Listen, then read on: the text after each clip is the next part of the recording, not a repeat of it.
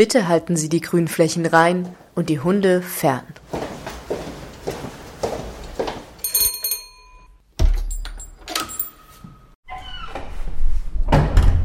Der Podcast über Care im Gemeindebau.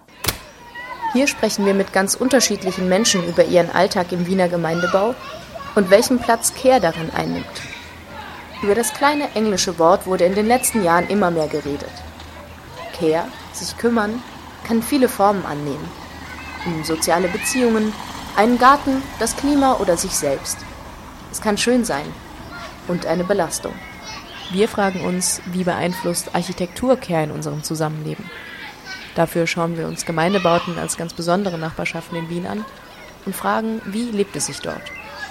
Und welchen Platz nimmt Care hier ein?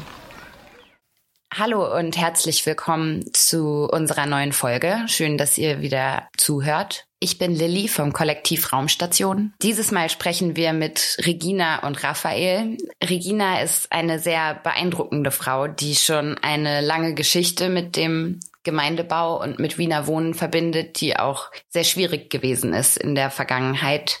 Mittlerweile wohnt Regina in einer kleinen Gemeindebauwohnung, in der sie uns trotzdem in ihr Wohnzimmer eingeladen hat. Und jetzt gebe ich weiter an Gunnar, Hanna und Regina. Wir freuen uns jetzt, dass wir bei dir sein können. hallo Regina. Ja, hallo ihr beiden. Wir sitzen ja bei dir im, im Wohnzimmer. Magst du als erstes nochmal beschreiben, wie und wo du wohnst? Ich wohne in einer Wohnanlage auf der Engertstraße, eine U-Bahn-Station entfernt vom Stadion äh, mich, wenn im Stadion gescheite Musik spielen, muss aber nicht Hansi Hinterseher sein. Hansi Hinterseher zwei Stunden, das ist also für mich menschenrechtsverletzend. Da setzen wir die Kopfhörer auf und hören meine Musik, aber das muss mir echt nicht geben. Du hast geschrieben, deine Wohnung hat 28,5 Quadratmeter und genau, wir würden voll gern hören, wie du zu dieser Wohnung gekommen bist. Also ich habe 2015 aber müssen aus meiner vorigen Wohnung ausziehen. Nach guter Beratung habe ich die Wohnung verloren. Ähm, habe dann mit Wiener Wohnen aber herumgestritten. Also dreimal versucht, einen Antrag abgeben auf, auf eine Notfallwohnung. Hab beim dritten Antrag einen Klick gehabt und hab die Wohnung dann gekriegt. Und hab viel Freizeit damit, weil da irgendwas ist. Also die Fenster also die Wohnanlage, ich habe vor, vor drei oder vier Jahren das erste Mal nachgeguckt, wie schaut's mit einer Sanierung aus, weil die Fenster sind hin. Die kann man, die muss man außer und nicht. Mm -mm. Es ist keine Sanierung geplant. Letztes Jahr haben sie mir dann gesagt, äh, sie nehmen nicht nur ein, dass man, dass man davon die Wohnanlage sanieren kann. Sage ich, ja gut, aber das ist jetzt nicht wirklich mein Problem, weil ich meine, hallo, sie bauen einen Haufen Neiche, wenn sie kein Geld haben, können sie keine Neichen auch nicht bauen. Wir haben jetzt, also ich habe jetzt ein Jahr, eineinhalb Jahre nachdem ich eingezogen bin, das erste Mal Schimmel gehabt. Jetzt habe ich das zweite Mal, das heißt hinter mir die Wand ist auf einer Höhe von 1,50 mal 2 Meter nur Schimmel. Jetzt war ein Gutachter da mm, und hat gemeint, das ist kein Schimmel. Das sind Verfärbungen der Mauer. Also den Unterschied zwischen einer Verfärbung und Schimmel, den kenne ich schon. Oder muss ich kein Bautechniker sein? Ja, sie müssen anders lüften. Sage ich, mhm. Ich meine, ich hat's da, aber äh, ich hab nichts davon, weil das ist so, wie es von der Heizung aufgeht, geht's vom Fenster aus und ich hab wieder, ich schlafe mit eins, zwei, drei Decken. Und mein komisches Thermometer von der Stadt Wien sagt, ich hab 24 Grad. Klar. Dann liege ich mit drei Decken, wobei zwei zusammengelegt sind und früher wie ein Schlosskönig, kann ich schlafen und hole mir eine dritte Decken, damit ich schlafen kann.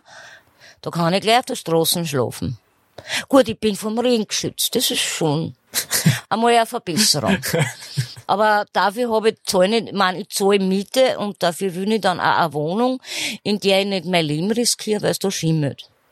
Nein, und, und Frau Stadtrat hat gemeint, ich kriege keine andere Gemeindewohnung mehr, weil ich gesagt habe, ich will da raus, weil ich will, ich schlafe da keine 40 Zentimeter von dieser Mauer weg. Ich möchte noch ein Weile leben und nicht da, ich, ich habe keine Ahnung, was ich da einatme, ich will da weg. Ich kriege keine andere Gemeindewohnung mehr, keine Begründung. Auf jeden Fall, ich kann da nicht aussehen. Ich kann nur in eine geförderte, mit einem Wohnticket. Das habe ich 2011 beantragt, dann hat's gesagt, ja, das ist vor fünf Jahren.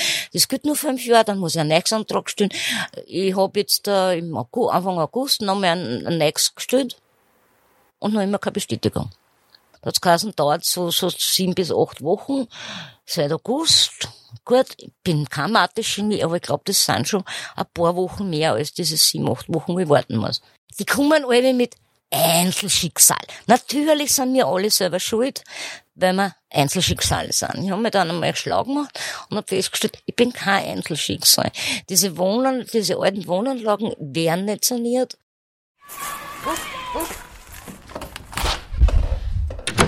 Von wegen Care, äh, um, um wen kümmerst du dich denn? Und meine Kleine, also meine einzige Tochter. Und ja, die ist letztes Jahr in ihre eigene Wohnung gezogen, hat selbe Problem wie ich. Auch die ganze Wohnzimmer waren Schimmel. Und sie ist natürlich, äh, sie hat, nachdem sie bis jetzt nicht allein gewohnt hat und mit 26 endlich in ihre eigene Wohnung gezogen ist, äh, was muss ich wann wo beantragen? Was muss ich wann wir, also mit was an Kosten kommt, was kommt an Kosten auch mit zu? Wie teure man das ein, dass ich das ausgeht bis Ende des Monats? Äh, Habt ihr davor zusammen hier gewohnt? nee, sie hat beim Papa gewohnt. Du kümmerst dich wahrscheinlich um all deine Kinder ein bisschen. Hast du dafür Raum oder also kommen deine Kinder hierher oder was sind die Orte, an denen du sie siehst oder Ich habe nicht mehr Kontakt zur Tochter. Also wie ich aus der einen Wohnung raus hab müssen, ich, also ich hab da nicht gleich können. Ich hab dann vier Wochen quasi zwischenpacken. Und ich hab meine zwei älteren Söhne, also insgesamt habe ich drei Söhne, aber die zwei Söhne, die schon eigene Wohnung gehabt haben, beide keinen Platz für die Mama. War es für mich dann. Und äh, es ist auch nachher nichts an Unterstützung gekommen. Ja, selber schuld, was takeln gegangen, dann war da das nicht passiert. Das ist passiert, weil ich meinen Freund, also ich habe eine Beziehung gehabt, sieben Jahre lang, der hat Krebs gehabt und ist an Krebs nach einem Jahr gestorben. Und ich habe mich in der Zeit um ihn gekümmert und zu wenig um Überweisungen für, vom Konto auf einen Vermieter, Strom und diesen ganzen anderen Zeug. Und dann schlecht beraten worden, weil, ja, Wohnung war weg. Dann habe ich dreiviertel Jahr lang versucht am privaten Wohnungsmarkt, dann bei Wiener Wohnen. Also die Rückmeldungen von den Söhnen waren nicht sehr nett und darum habe ich mir dann eine neue SIM-Karten geholt und alles, was an Kontakten da war, vor, also bevor ich die, der Stress angefangen habe, war weg. Die haben dann auf alle, auf alle, äh, keine Zeit äh, und ich hab, ich bin krank und ich bin tü, tü, tü. da hat's die hundert besten Ausreden dann gegeben. Ein paar Monate nachdem ich dann in der Wohnung war, äh, haben's dann, wie wenn nichts gewesen war und es waren wir eh immer beste Freunde gewesen und äh, wie waren wir, wie waren wir da nie, also also na, das hast du missverstanden. Lauter solche blöden Meldungen habe ich gesagt, ja, ja, passt schon.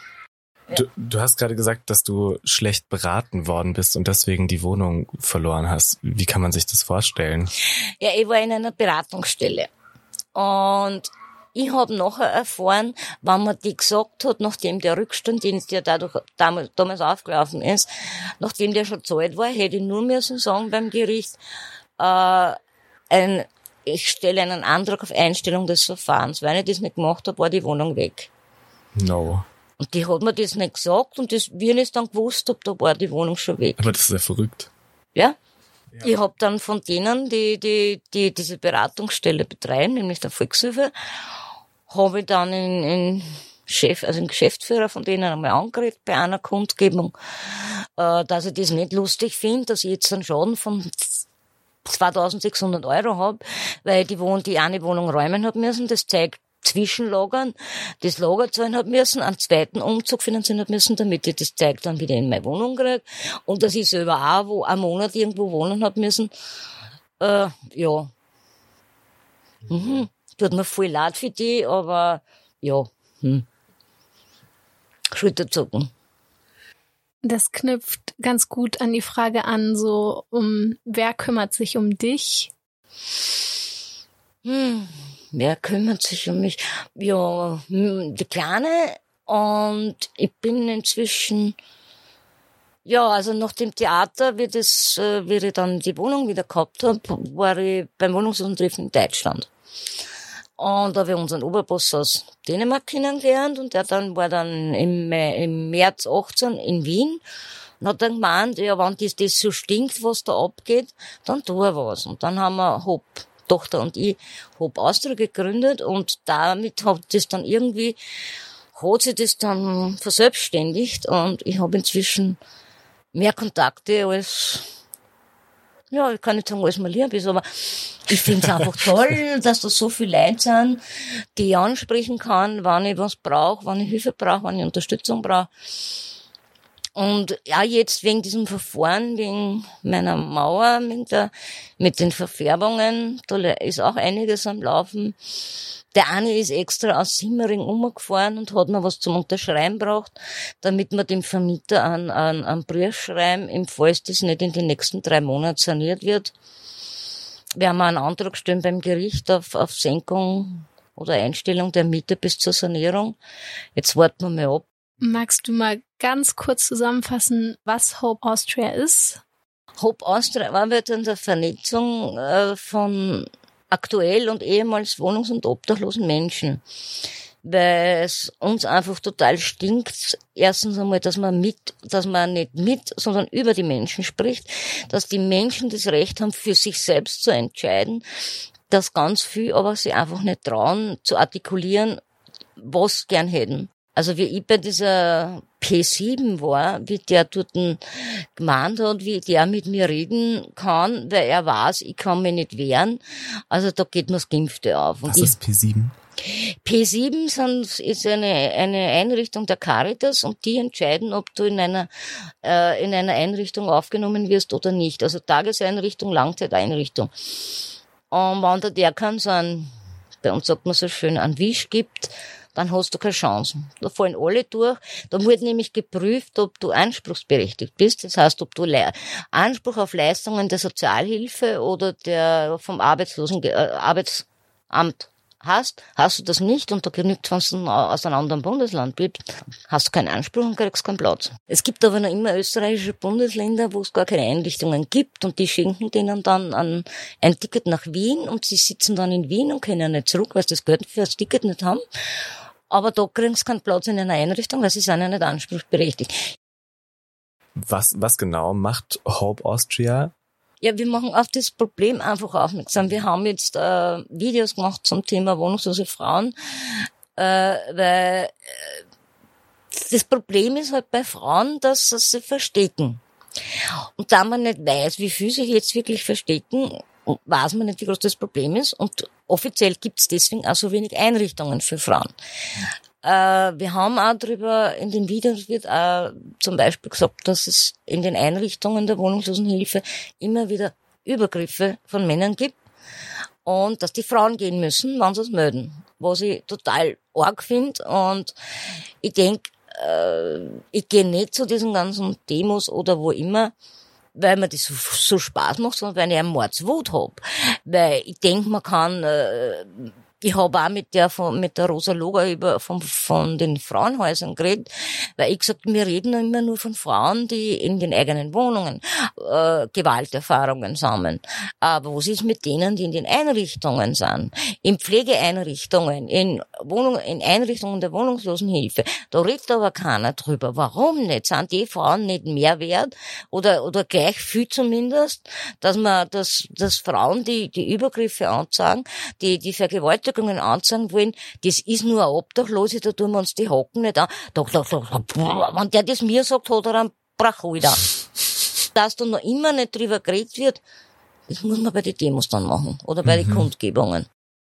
Ganz kurze Zwischenfrage mit versteckt. Sagst du quasi obdachlos oder wohnungslos, aber nicht in der Statistik oder nicht in den Einrichtungen, sondern. Die sind bei Freunden, Bekannten, Verwandten irgendwo und es gibt einfach wesentlich weniger. Also Wohnungslosenhilfe wird immer noch gern gesehen als Problem der Männer.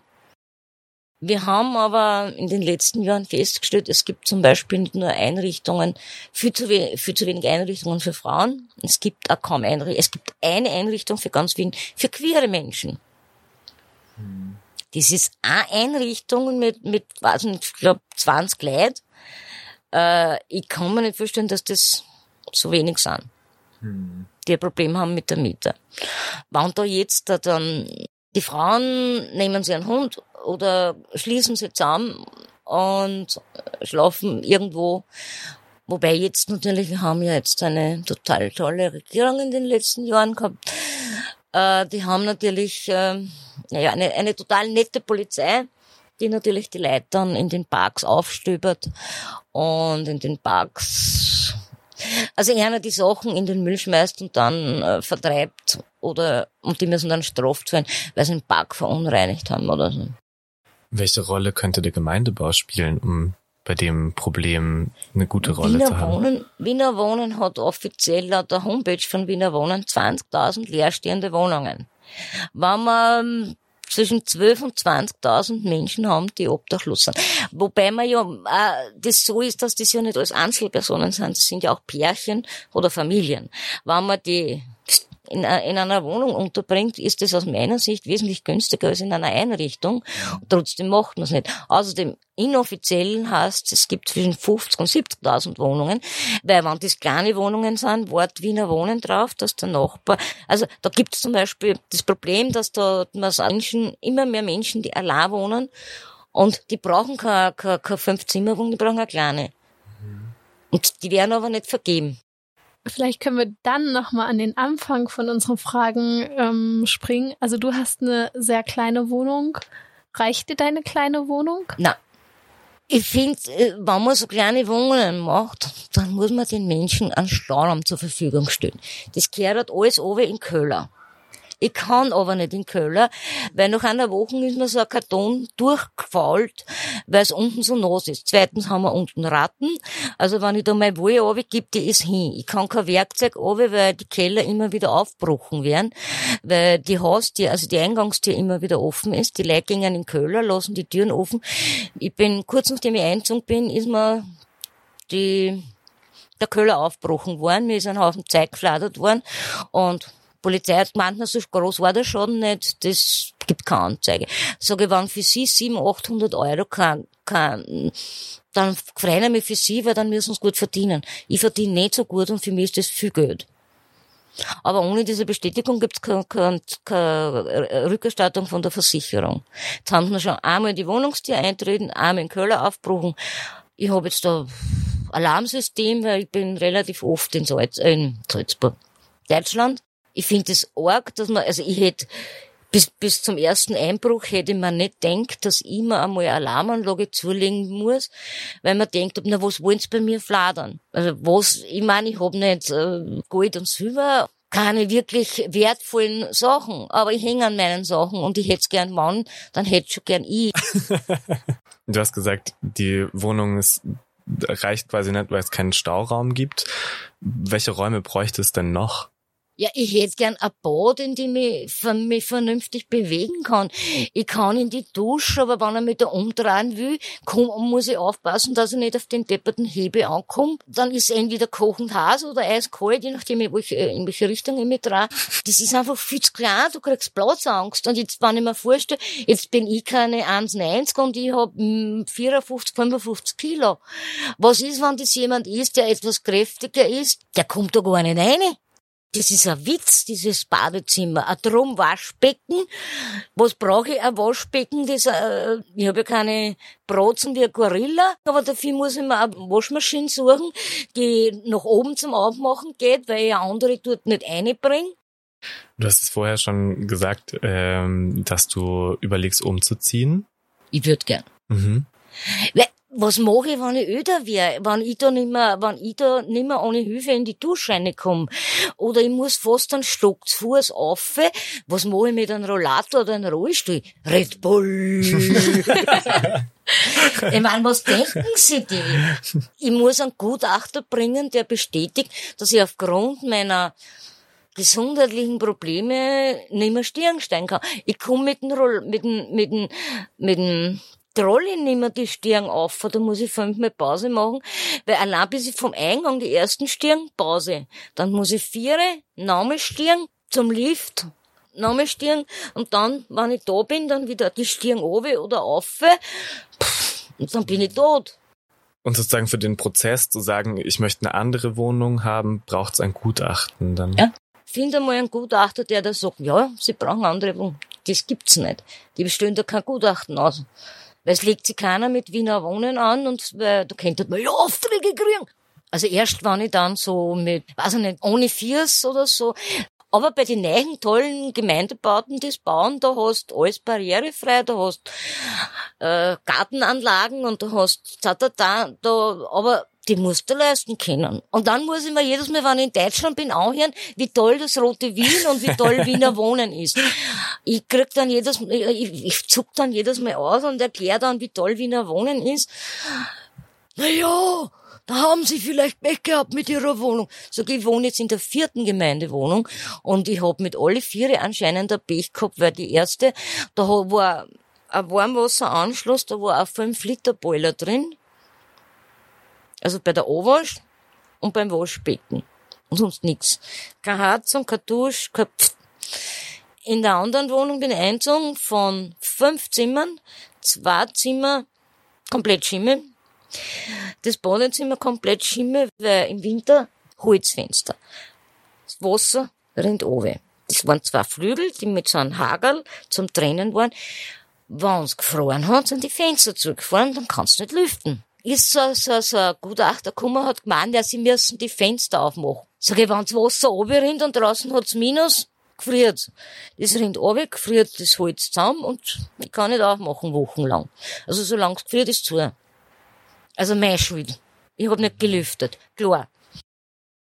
Okay, das war Wohnung zwei, Wohnung drei. Da bin ich dann ausgezogen, weil mein Ältester ist zweimal aus der mütterlichen Wohnung ausgezogen mit einer Freundin. Also erst einmal noch ohne Freundin, dann ist er zurückgekommen. Dann in die eigene Wohnung gezogen mit der Freundin und dem ersten Sohn. Dann sind sie zurückgekommen, haben den zweiten Sohn gekriegt und ich hab gesagt, nein, danke. Äh, ich bin dann zu meinem Freund gezogen, weil ich gesagt hab, äh, irgendwann hätte ich schon gern mein eigenes Reich voll cool, was du uns für Einblicke gegeben hast. Ich fand es sehr spannend und auch gerade jetzt auch nochmal diese, dass du gesagt hast, so dieses selber Schuld sein an den Sachen und für was man alles beweisen muss, dass man was braucht, dass man ein Problem hat und so weiter. Das war mir, glaube ich, in, in, in dem Ausmaß noch nicht so bewusst. Ich fand es sehr spannend. Danke. Aber gerne da. Ja, voll, danke. Ich meine, die Frage ist natürlich immer, Regina, willst du noch irgendwas sagen? Ist dir noch was wichtig? Ja, ich finde, also mein Traum wäre, dass die Leute, alle, die prekär wohnen, die Wohnung suchen, die um, um Schwierigkeiten haben, dass die, die aktuell oder ehemals wohnungs- oder obdachlos waren, dass wir uns alle einmal am, am, am Rathausplatz treffen, um zu zeigen, wie viele Menschen das wirklich betrifft. Weil das sind nicht immer diese Einzelschicksale. Das sind ganz viele mhm. Leute. Und ich habe gestern gelesen, 87 Prozent der Neuvermietungen sind befristet. 15 Prozent der Neuvermietungen sind unter drei Jahre befristet und die sind, das ist gar nicht legal und die mhm. Leute wissen es nicht. Also der, der, der Wohnungsmarkt ist ein ganz heißes, heißes Feld, wo ganz viel zu machen ist. Es ist so wie, wie wer Arbeit finden will, der findet Arbeit und wer eine Wohnung finden will, findet eine Wohnung. Klar, wenn ich 3000 Euro Einkommen habe, habe ich auch kein Problem. Aber wir haben leider Gottes mehr Leute, die weit drunter wohnen, weil die meisten Leute arbeiten prekär oder geringfügig oder gar nicht aus gesundheitlichen Gründen oder aus welchen Gründen oder weil sie Kehr, Kehrpflichten haben. Äh, weil wenn ich meine kranke Mutter, Onkel oder, der, oder Oma betreuen muss, dann kann ich auch nicht Vollzeit wackeln. Mhm. Dann kann ich aber auch nicht so viel verdienen, dass ich mir eine Wohnung leisten kann, die vernünftig und gesund ist. Okay, dann frage ich doch noch eine Frage. Also habe ich das richtig verstanden, dass du auch sagst, okay, als du obdachlos geworden bist, das hatte auch ganz viel damit zu tun, dass du eben dich ganz viel gekümmert hast und dich eben nicht mehr darum kümmern konntest, dass deine Wohnsituation stabil ist und dann damit konfrontiert warst, dass dir auch ganz wenig geholfen wurde, dass es für dich ganz wenig Anlaufstellen gab nachdem der gestorben ist, ist mir sowieso überhaupt nicht gut gegangen. Und dann online. Da muss ich aber wissen, wo muss ich schauen. Wenn ich jedes Mal nur her, ich bin nicht zuständig, wer ist zuständig, weiß ich nicht. Das hilft nicht. Und wenn du dann in eine Beratungsstelle gehst und die sagen, da, wenn sie ihnen nicht auskennen, brauchen sie einen Sachwalter, das hilft mir noch weniger. Und das ist mir nicht einmal passiert, das ist mir ein paar Mal passiert, dass gemeint haben, ich brauche einen Sachwalter, weil ich nicht weiß, wer zuständig ist. Und das macht Wut. Mhm. Aber deine Wut ist auf jeden Fall auch ganz gut transformiert in das Tun, Action. oder? In Hope, in, in Links, in, in ganz viele Sachen. Mhm. Dann nochmal. Hoffentlich geht's weiter und ähm, Natürlich. Aufgeben tue ich nicht einmal einen Brief, ich schicke ja Mails. ich werde sicher nicht aufgeben. Top, das ist mein Schlusswort. ja, es freut mich zu hören. ja, na den Spaß kann ich mir. Oh, oh. Jetzt springen wir zu unserem Gespräch mit Raphael. Raphael verbindet auch schon eine lange Geschichte mit dem Gemeindebau, aber sehr anders als bei Regina. Raphael arbeitet nämlich jetzt schon seit vielen Jahren in den Wiener Gemeindebauten und mit ihm wollen Hanna und ich jetzt über seine Erfahrungen aus den letzten Jahren Gemeindebau sprechen. Hallo Raphael, wir haben gerade ja zusammen das Interview mit Regina angehört. Bevor wir da einsteigen, magst du dich vielleicht einmal kurz vorstellen? Mm, ja, kann ich gerne tun. Hallo erstmal. Ähm, Raphael Kitzka. Ja, wie stellt man sich immer vor? So eine delikate Geschichte. Also ich beschäftige mich schon seit sehr vielen Jahren mit Stadt, sowohl in der Lehre als auch aktivistisch im Recht auf Stadtnetzwerk, arbeite seit fünf Jahren im Gemeindebau und genau, und freue mich jetzt hier zu sein, mit euch das zu besprechen. Und das Interview mit der Regina war super spannend und wichtig, glaube ich. Und ich bin jetzt gespannt, was wir weiter diskutieren werden. Ich würde fragen, wie du beschreiben würdest, welche Erfahrungen bringst du mit bei deiner Sicht auf den Gemeindebau als so ein kleiner Einstieg? Also das ist quasi natürliche Arbeitserfahrung aus der Sicht von einer Institution, das muss man auch sagen. Es ganz viel teilen, ganz, ganz viele Gespräche mit Mieterinnen, im Prinzip über alles, viel über Konfliktsituationen mit Nachbarn natürlich, aber auch Probleme in allen Lebenslagen, was man sich so vorstellt. Also das Thema Wohnen ist halt einfach zentral und da findet halt Leben statt. Und wir versuchen natürlich da zu unterstützen, wo es möglich ist, in der Vermittlung an andere Institutionen, in der Konfliktregelung, in dem guten Auskommen von Nachbarinnen und Nachbarn untereinander. Weil das ist ja auch ganz wichtig. Wenn man jetzt sozusagen denkt, man hat den größten Feind neben sich wohnen, wird das Leben auch sehr, sehr anstrengend. Und es ist gar nicht so leicht, quasi gut zu wohnen. Hat man ja auch bei dem Interview mit Regina gemerkt, dass es alles passt und dass die Beziehung auch mit den Nachbarinnen und Nachbarn passt. Und das macht auch viel von Lebensqualität aus, wenn man weiß, da wohnt wer, den kann ich kurz fragen, da passt wer auf. Kann natürlich auch andersrum sein, da passt wer zu gut auf, der kontrolliert mich. Da muss man einen guten Weg zusammenfinden und das braucht manchmal einiges auch in Arbeit, die alle da reinstecken müssen. Hast du denn das Gefühl, es gibt in den Gemeindebauten heutzutage noch diese Netzwerke, dass sich die Nachbarinnen wirklich kümmern umeinander. Ich hatte bei Regina das Gefühl, dass sie eigentlich eher vielleicht auch ein bisschen enttäuscht war davon, dass sich nicht so viel gekümmert wurde um sie. Ich glaube, es ist ganz schwer allgemein zu sagen, das war früher so, das ist jetzt so. Wenn man mit vielen älteren Bewohnerinnen spricht, sagen die ganz häufig, ja, früher gab es diese Gemeinschaft wir sind zum Beispiel alle zusammen in den 70er Jahren eingezogen und da haben man sich gekannt, wir hatten Kinder und da haben wir zusammen auf dem Bankerl Kaffee getrunken und das war super. Und jetzt gibt's ganz viele neu, die einziehen und da kennt man sich gar nicht mehr. Vielleicht grüßt man sich auch nicht mehr, dann fühlt man sich nicht mehr so sicher, nicht mehr so daheim. Und das vermissen viele. Ich wage jetzt nicht zu sagen, dass das früher auf jeden Fall super war und jetzt geht es gar nicht mehr. Das kann man, glaube ich, nicht, nicht so einfach sagen. Also es kommt auch auf die Wohnhausanlage an und es kommt darauf an, ob es engagierte Personen gibt. Also in manchen gibt es da sehr großes Gemeinschaftsgefühl und in anderen äh, habe ich das Gefühl, da kennt sich keiner mehr.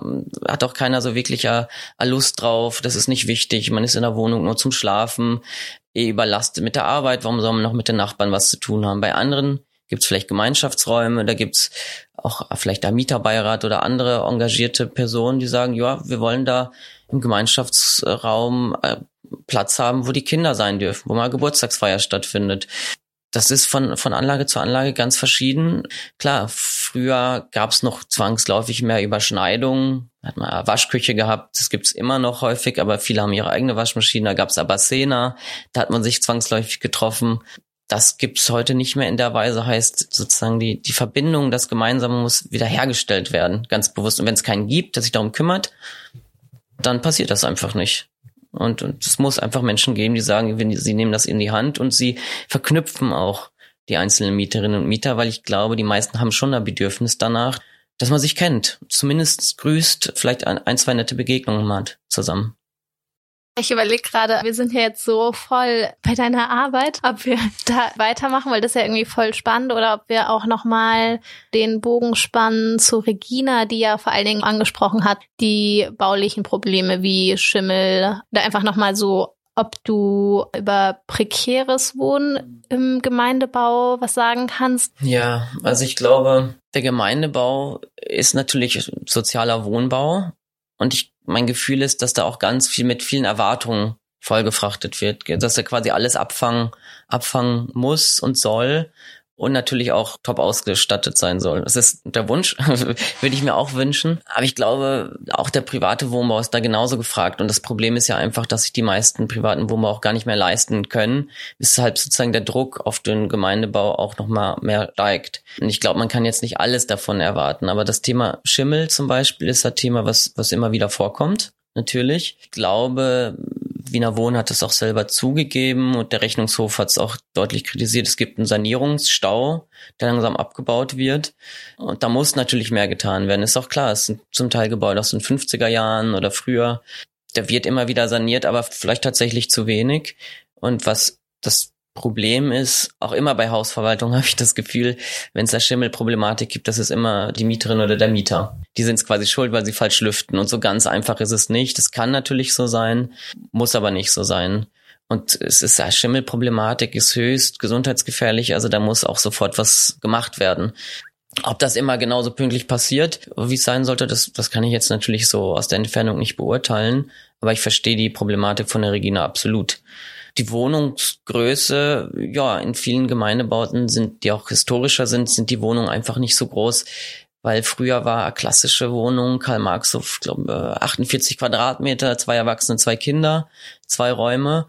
Das war quasi das normale Wohnen und die Erwartungen jetzt steigen und, und das ist an sich auch erstmal positiv, wenn die Menschen mehr Raum haben. Ist natürlich auch, dann steigt die Miete, das muss man natürlich auch so sehen ja, prekäres Wohnen. Viele natürlich finden im Gemeindebau eine Wohnung, die sie sich nicht anders leisten können oder die quasi über die, so heißt es, soziale Schiene da reinkommen, also eine bestimmte soziale Bedürftigkeit haben. Und das ist super, aber ich fände es auch genauso gut, wenn die Möglichkeit äh, besteht, dass Menschen mit einem Wohnbedürfnis in einer Villa in Hitzing kommen, wo zwei Menschen auf 500 Quadratmeter wohnen, warum müssen dann quasi alle in den 15. oder 16. reingestopft werden? Das sind schon eh extrem dichte Bezirke und glaube, man muss es auch größer denken.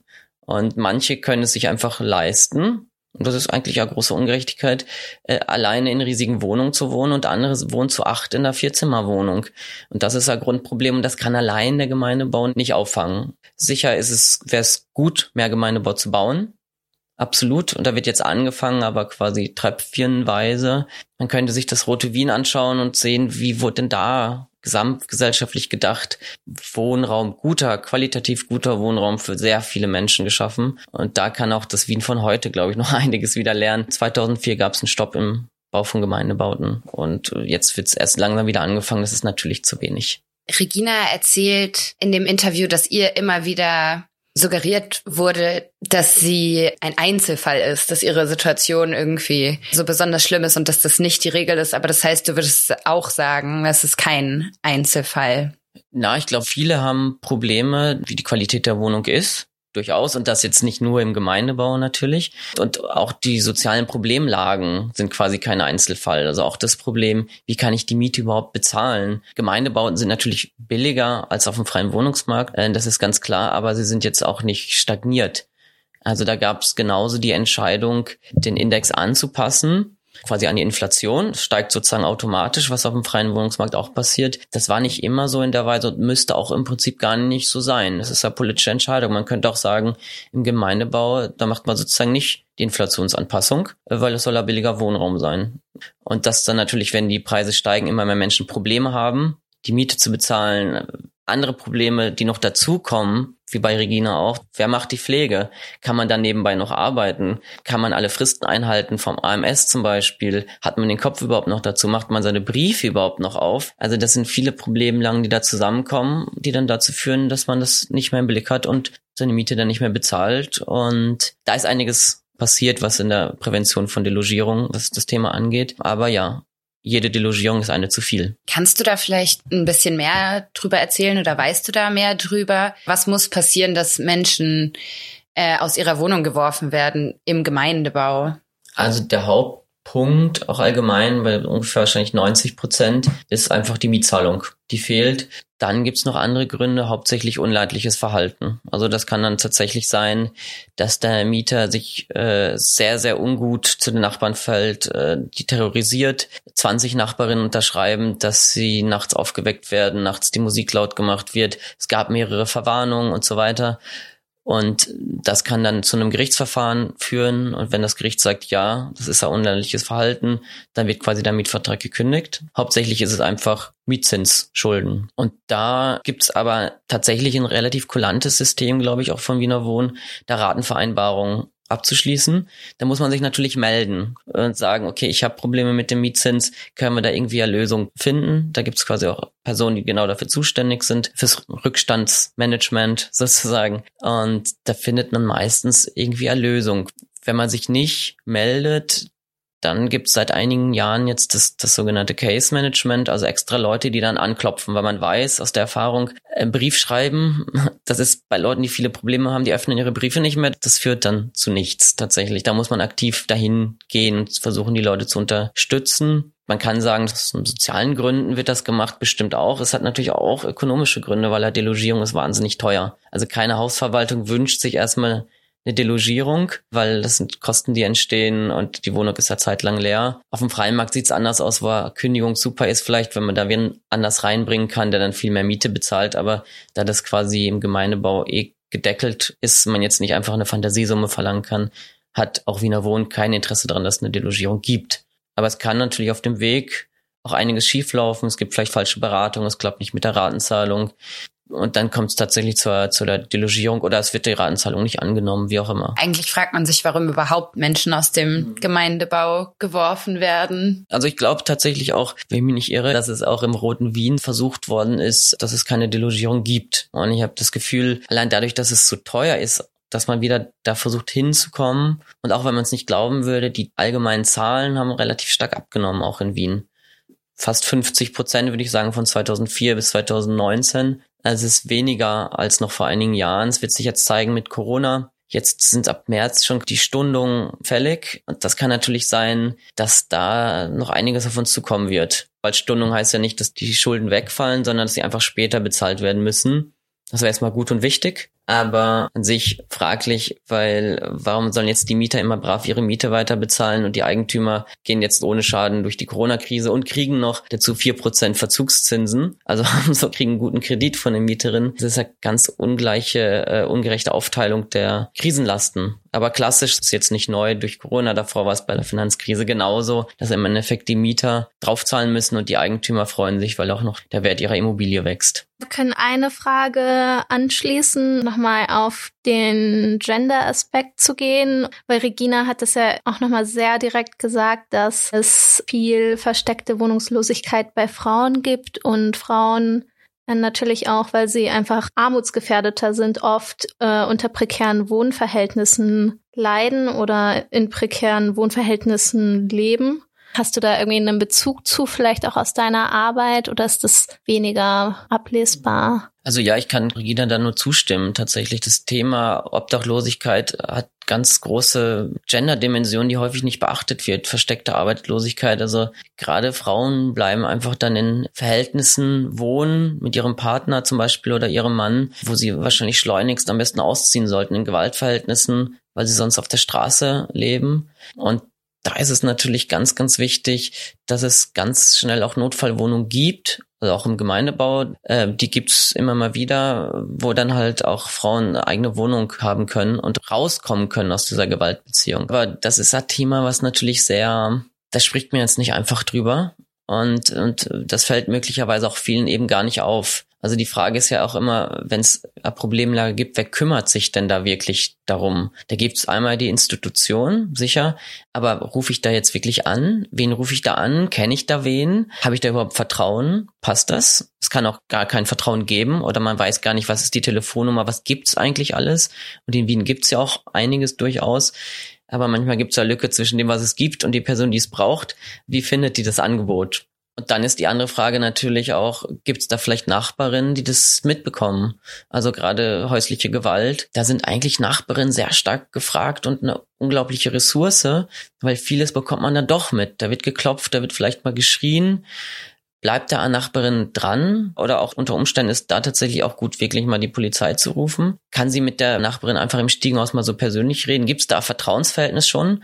Weil natürlich sagt man nicht ja wildfremden Person, was da jetzt wirklich los ist. Noch dazu ist es mit sehr viel Scham wahrscheinlich besetzt. Aber wenn man sich sehr gut kennt und der Nachbarin ist da und man vertraut, der kann die ja wahnsinnige Unterstützung sein.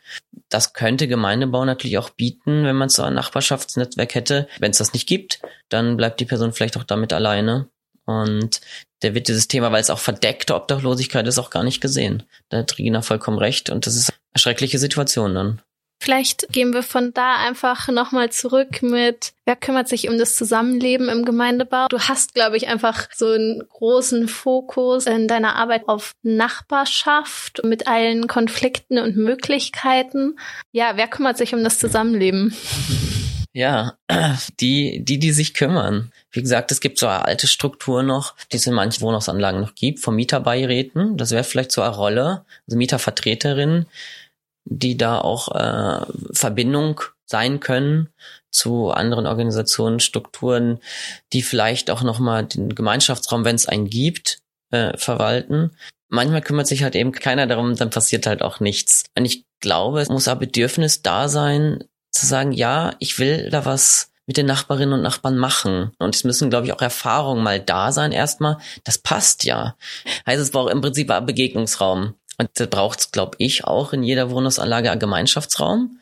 Aber allein der Raum, wenn er da ist, reicht noch nicht aus. Der muss auch gefüllt werden mit Leben. Ich habe da immer gute Erfahrungen gemacht, wo es da vielleicht sogar eine Gruppe gibt von, von Eltern zum Beispiel oder welche, die sagen, ja, ich kann eigentlich nähen und ich mache Aussagen, wer will denn eigentlich mit mit Nähen. Dann gibt es drei, vier Leute, die sagen, ja, lass uns ein Nähkaffee machen. Wir machen das einmal die Woche. Und das sehen dann wiederum andere und denken sich, oh, das ist aber nett. Das ist ein Raum, das, das wusste ich ja gar nicht, dass da Raum ist. Da mache ich jetzt auch was. Und dann kommen die Leute ins Gespräch, weil ganz häufig, was man sonst mitbekommt, ist nichts und das ist positiv, weil man wird nicht gestört.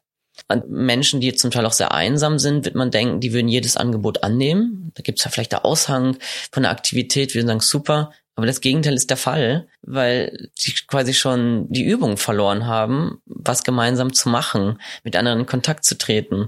Und deswegen braucht es eine engagierte Person, die sehr proaktiv ist, die sagt, jetzt komm, hier, ich klingel bei dir an, wir kennen uns doch, komm jetzt mal mit zum Café. Das ist ja jeden Montag um 15 Uhr. Oder es braucht halt auch zum Teil, da sehe ich unsere Aufgabe auch quasi Institutionen, die bewusst auch sagen, da gibt's Probleme, die, es betrifft mehrere, wir machen eine Hausversammlung und moderieren das oder machen gemeinsam Blumenbeete. Gerade so Beete, gemeinsames Garteln hat sich dann doch erwiesen, dass das eine tolle Möglichkeit ist, da zusammenzukommen, weil man macht ja was und nebenbei kann man auch reden oder nicht reden mit den Nachbarinnen und Nachbarn. Also ich muss gerade so ein bisschen lachen, weil du gerade sagst, okay, das, was gut funktioniert, ist das sich kümmern um etwas. Also wir haben ein Beet und da muss man ja dann hin und sich kümmern und hat eine Verantwortung und mit dieser Verantwortung und dieser Aufgabe kommen die Leute zusammen, um sich vielleicht auch umeinander zu kümmern. Ähm. Ja, ganz genau. Also ich glaube, es braucht irgendwie Anlass. Diese die Idee, ach, lass uns mal alle irgendwie zusammenkommen und reden, ist mal nett, aber auch dann eher, wenn es da einen konkreten Punkt gibt. Ich glaube, wirklich, das, um sich irgendetwas kümmern, gemeinsam, das schafft dann diese Verbindung. Da sieht man ja auch einen Sinn drin, dass man sich trifft. Und, und ich glaube, viele intensive Gespräche, das kennen wir vielleicht alle, die mit die schönsten Gespräche sind, wenn man irgendwie zusammen kocht. der ist mal beschäftigt und macht was zusammen und kann nachher essen. Und wenn da jetzt mal eine Minute geschwiegen wird, das passt auch voll, weil man muss sich jetzt um die Karotte kümmern, sozusagen, dass man was zusammen zu essen hat. Ich glaube, es muss ein gemeinsames Interesse auch bestehen, was am Anfang ja gar nicht klar ist. Ich glaube, jetzt vom, fern vom Gemeindebau finde ich es immer super, wenn man sich kennt, weil man auch gemeinsam reagieren kann. Da bekommt man eine Betriebskostenabrechnung. Man selber kennt sich nicht aus, denkt sich, geht's nur mir so? Ist das jetzt so hoch? Muss das jetzt wirklich so sein? Wenn man von anderen erfährt, ja, dies ist auch so hoch und da ist vielleicht ein Steuerberater noch im Haus oder was auch immer, der sagt, das schaue ich mir aber mal an, dann kommt man vielleicht drauf, ja, das stimmt nicht und zusammen ist man halt auch viel stärker und kann sich dann einsetzen und sagen, wir alle jetzt von einem Haus sagen, die, die Betriebskostenabrechnung stimmt nicht so und wir wollen jetzt was machen. Das ist dann wirklich das Gefühl von Gemeinschaft und Stärke. Man weiß, das bringt was, dass man was zusammen macht. Und so wächst, glaube ich, eine Gemeinschaft. Einfach nur, weil man sagt, abstrakt, man soll was miteinander zu tun haben. Ich glaube, das funktioniert nicht. Viele wollen auch nichts miteinander zu tun haben, weil sie denken, ich habe in der Arbeit auf der Straße schon genug mit Menschen zu tun. Hast du denn das Gefühl, dass Reginas Situation veränderbar gewesen wäre, wenn es mehr Nachbarschaftsstrukturen gegeben hätte? Oder siehst du da die Verantwortung doch eher auf der institutionellen Seite?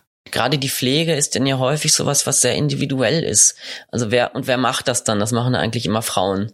Und ja, quasi die Mehrfachbelastung und für das andere ist wenig Zeit. Also ich glaube, wenn es da Nachbarinnen und Nachbarn gibt, die vielleicht mal einspringen können, mal aufpassen können, äh, bestimmte Aufgaben übernehmen können, mit dem man sich auch, wenn man Sorge hat, ach, ich finde mich da irgendwie nicht zurecht, ich weiß nicht, wie ich das Formular ausfüllen kann. Das ist ja kein Einzelfall. Das geht ja unglaublich vielen Menschen so, die einfach nicht wissen, wie sollen sie das Formular ausfüllen. Ich habe ja selber damit Schwierigkeiten. Also und ich habe ja hab studiert und äh, begleite da zum Teil auch Menschen dabei, wenn sie da was ausfüllen müssen, sich gar nicht zurecht können. Also es gibt zum Beispiel auch, das fällt mir jetzt noch eine Gruppe oder eine NGO, quasi die Stadtmenschen, die das auch versuchen, gerade bei solchen Sachen zu helfen und und dieser erste Schritt zu sein, worüber wir gesprochen haben. Da gibt es die Institution, die ist vielleicht weit weg und da gibt es das konkrete Problem, wie kann ich das überbrücken? Wo, wo muss ich mich überhaupt hinwenden? Wie fülle ich überhaupt so ein Formular aus, die da versuchen, da zu unterstützen? Das finde ich ganz wichtig. So, weil da hakt's dann meistens. Dann macht man es nicht, dann ist es eh schwierig und dann verpasst man die Frist. Also da glaube ich, sind Ansprechpartnerinnen extrem wichtig. Das können Freundinnen, Freunde sein, Verwandte sein, aber eben auch die Nachbarinnen und Nachbarn, die halt direkt daneben wohnen, von dem man vielleicht viel mehr mitbekommt oder mitbekommen könnte, als jetzt von irgendwelchen entfernten Verwandten. So, ähm, aber man muss sich halt vorher kennen, sonst äh, geht man nicht mit dem Formular zu einem Nachbarn, den man ja nicht kennt. So, wenn man einmal in der Woche einen Kaffee trinkt, sich im Stiegenhaus miteinander nett unterhält, dann macht man das schon.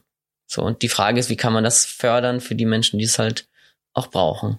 Reginas Art damit umzugehen ist ja zu sagen, ich werde jetzt Aktivistin macht sie ja im Grunde das, was du gesagt hast, nur nicht auf so einer kleinen Struktur wie einer Nachbarinnenschaft, sondern eben so ein bisschen größer gedacht in Bezug auf obdachlose oder wohnungslose Menschen in Österreich. Ich weiß gerade nicht, wo ich so hin will, mhm. aber wo ich so ein bisschen bin, so ja, ich bin vielleicht auch kritisch, ob wir irgendwie diese Probleme jetzt lösen, indem wir sagen, Nachbarschaften mhm. müssen diese Probleme abfangen. Was sind die Möglichkeiten von Institutionen?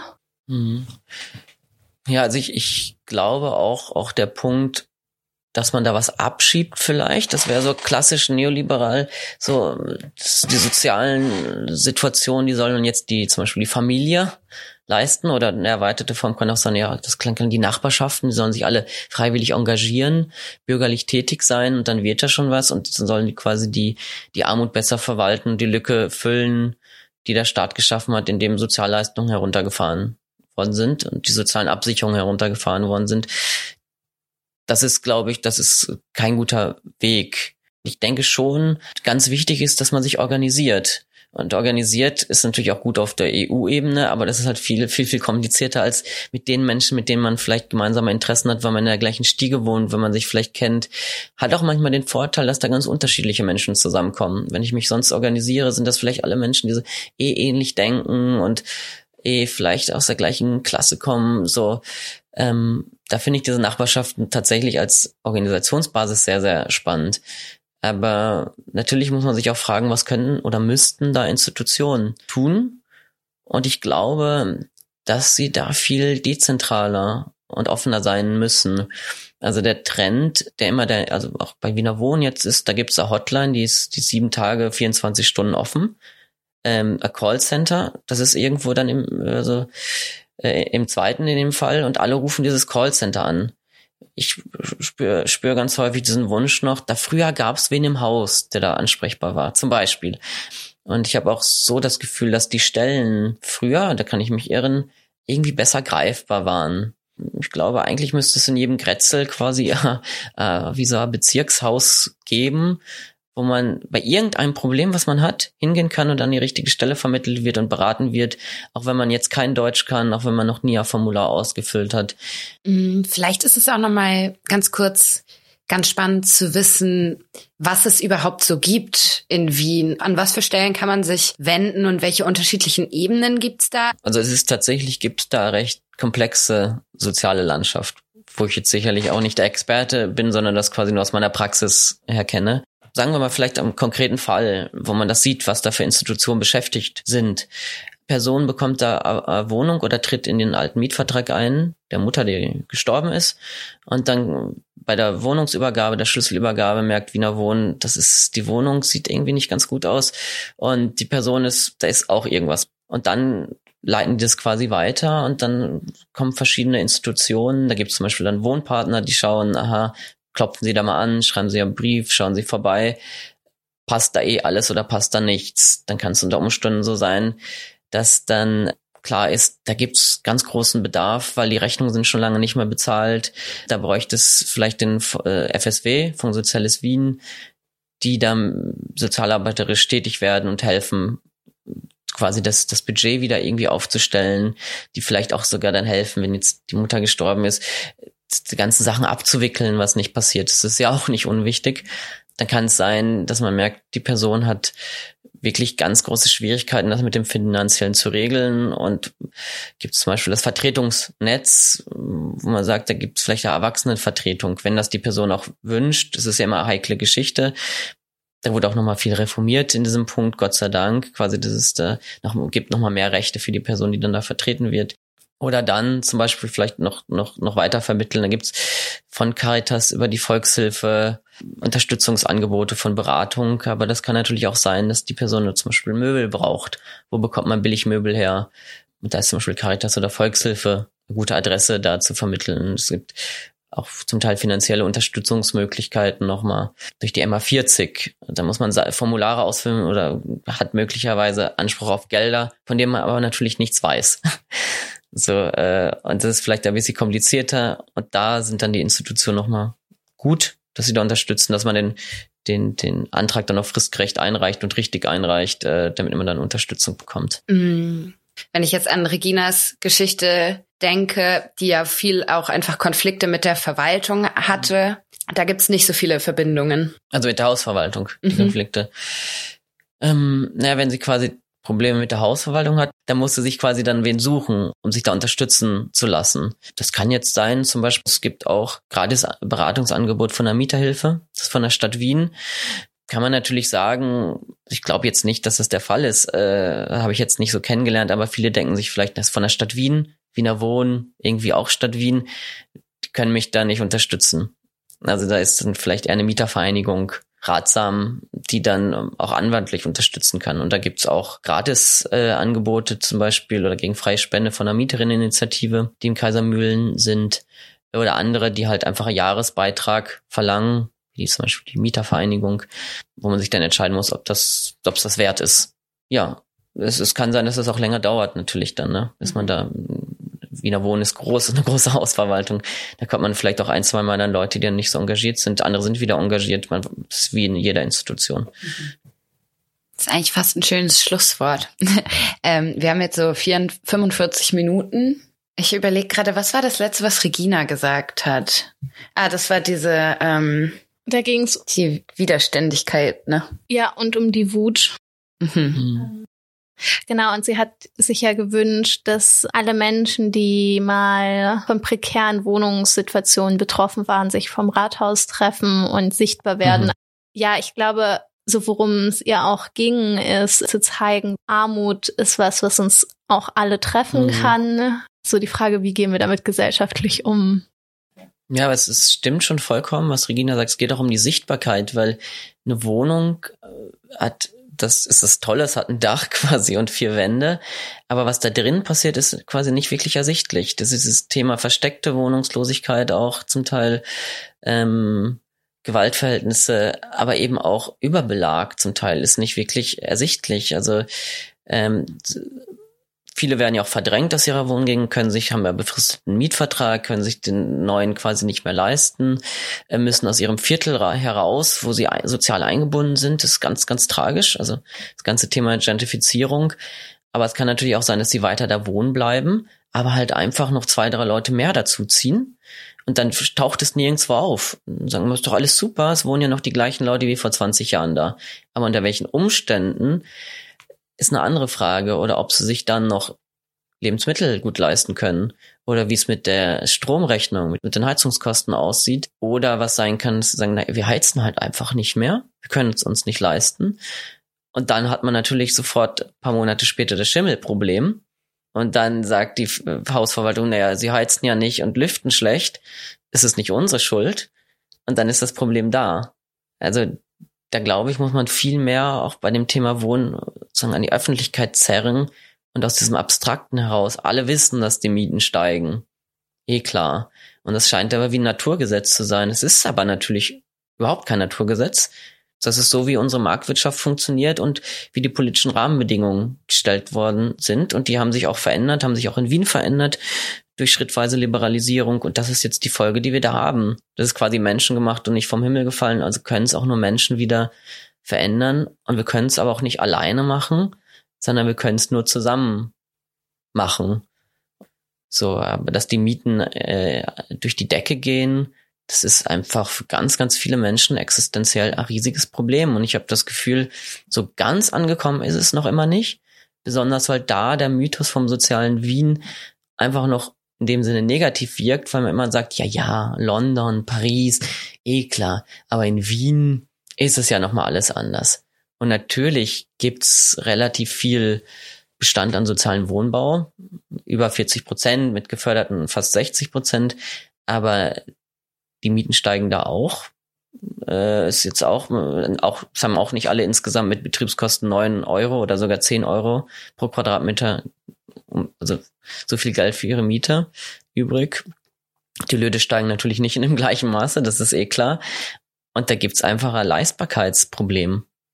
Und wenn man jetzt auf dem, auf dem privaten Wohnungsmarkt Neuvermietung 14, 15 Euro pro Quadratmeter äh, bezahlen muss, wie kann sich das denn eine vierköpfige, fünfköpfige Familie leisten? Ja.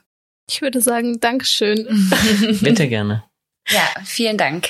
Ich traue mich nicht, den Ausknopf zu drücken. Traust du dich, den Ausknopf zu drücken? Ja, ich traue mich. Ja, Lilly, willst du noch mal ganz kurz sagen, was hängen geblieben ist bei dir aus dem Gespräch von Regina, aber jetzt auch noch konkreter aus dem Gespräch von Raphael?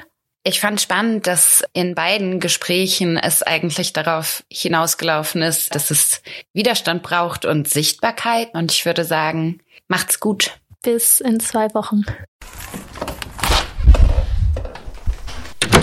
Bitte halten Sie die Grünflächen rein und die Hunde fern.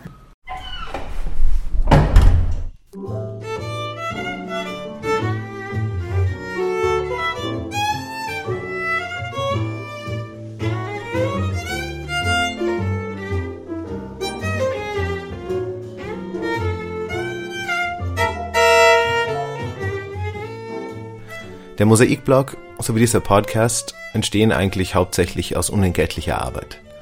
Wir sind allerdings auch spendenfinanziert. Unter www.mosaik-blog.at unter dem Reiter Spenden gibt es die Möglichkeit, einmalige Spenden oder auch Daueraufträge einzurichten. Und die, die gerade finanziell gut dastehen, könnten sich überlegen, vielleicht noch andere linke Medien etwas zu fördern – um 120 Euro gibt es beispielsweise ein Förderabo für den Augustin. Oder aber auch die Anschläge lesen sich wirklich gut.